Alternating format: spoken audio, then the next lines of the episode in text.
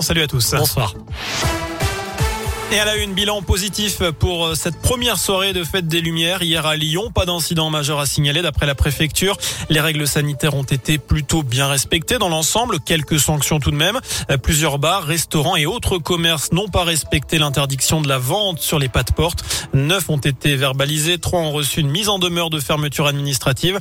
Euh, par ailleurs, deux restaurants de la presqu'île ont fait l'objet de fermeture administrative immédiate pour non-respect de la réglementation sanitaire. Ce soir, les visiteurs déambuleront peut-être sous les flocons.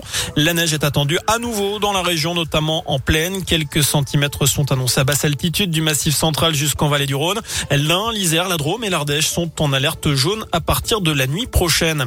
Dans le reste de l'actu en France, l'ex-nageur champion olympique Yannick Agnel placé en garde à vue pour viol et agression sexuelle sur mineur de 15 ans. Les faits remonteraient à 2016 lorsqu'il était licencié à Mulhouse. En revanche, les poursuites sont abandonnées contre Luc Besson. Le cinéaste était accusé de viol, mais le juge a prononcé un non-lieu. À suivre ce soir, la Ligue des champions féminines. Les Lyonnaises jouent sur la pelouse du Benfica Lisbonne à 21h.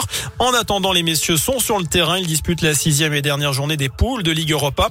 L'Olympique lyonnais reçoit les Glasgow Rangers depuis 15 minutes à Dessine. Valentin Chenard, vous êtes sur place. Les Rodaniens sont déjà qualifiés. Le coach Peter Bosch a donc fait tourner.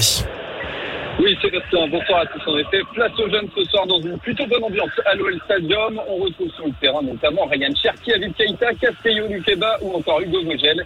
Et finalement, c'est un premier quart d'heure euh, dominé par les Lyonnais, des Lyonnais qui se sont procurés l'action la plus dangereuse de ce début de match après un face-à-face avec le gardien totalement raté par Moussa Dembélé. Le score pour l'instant 0-0 à 18 minutes de jeu. Merci beaucoup Valentin. Vous l'avez compris, un petit peu d'ambiance, mais pas autant de monde que d'habitude à l'OL Stadium. Les Lyonnais rejouent dimanche un match en jeu à Lille, le champion de France en titre. Un match qui débutera à 13h. Voilà pour l'essentiel de l'actualité. Merci beaucoup.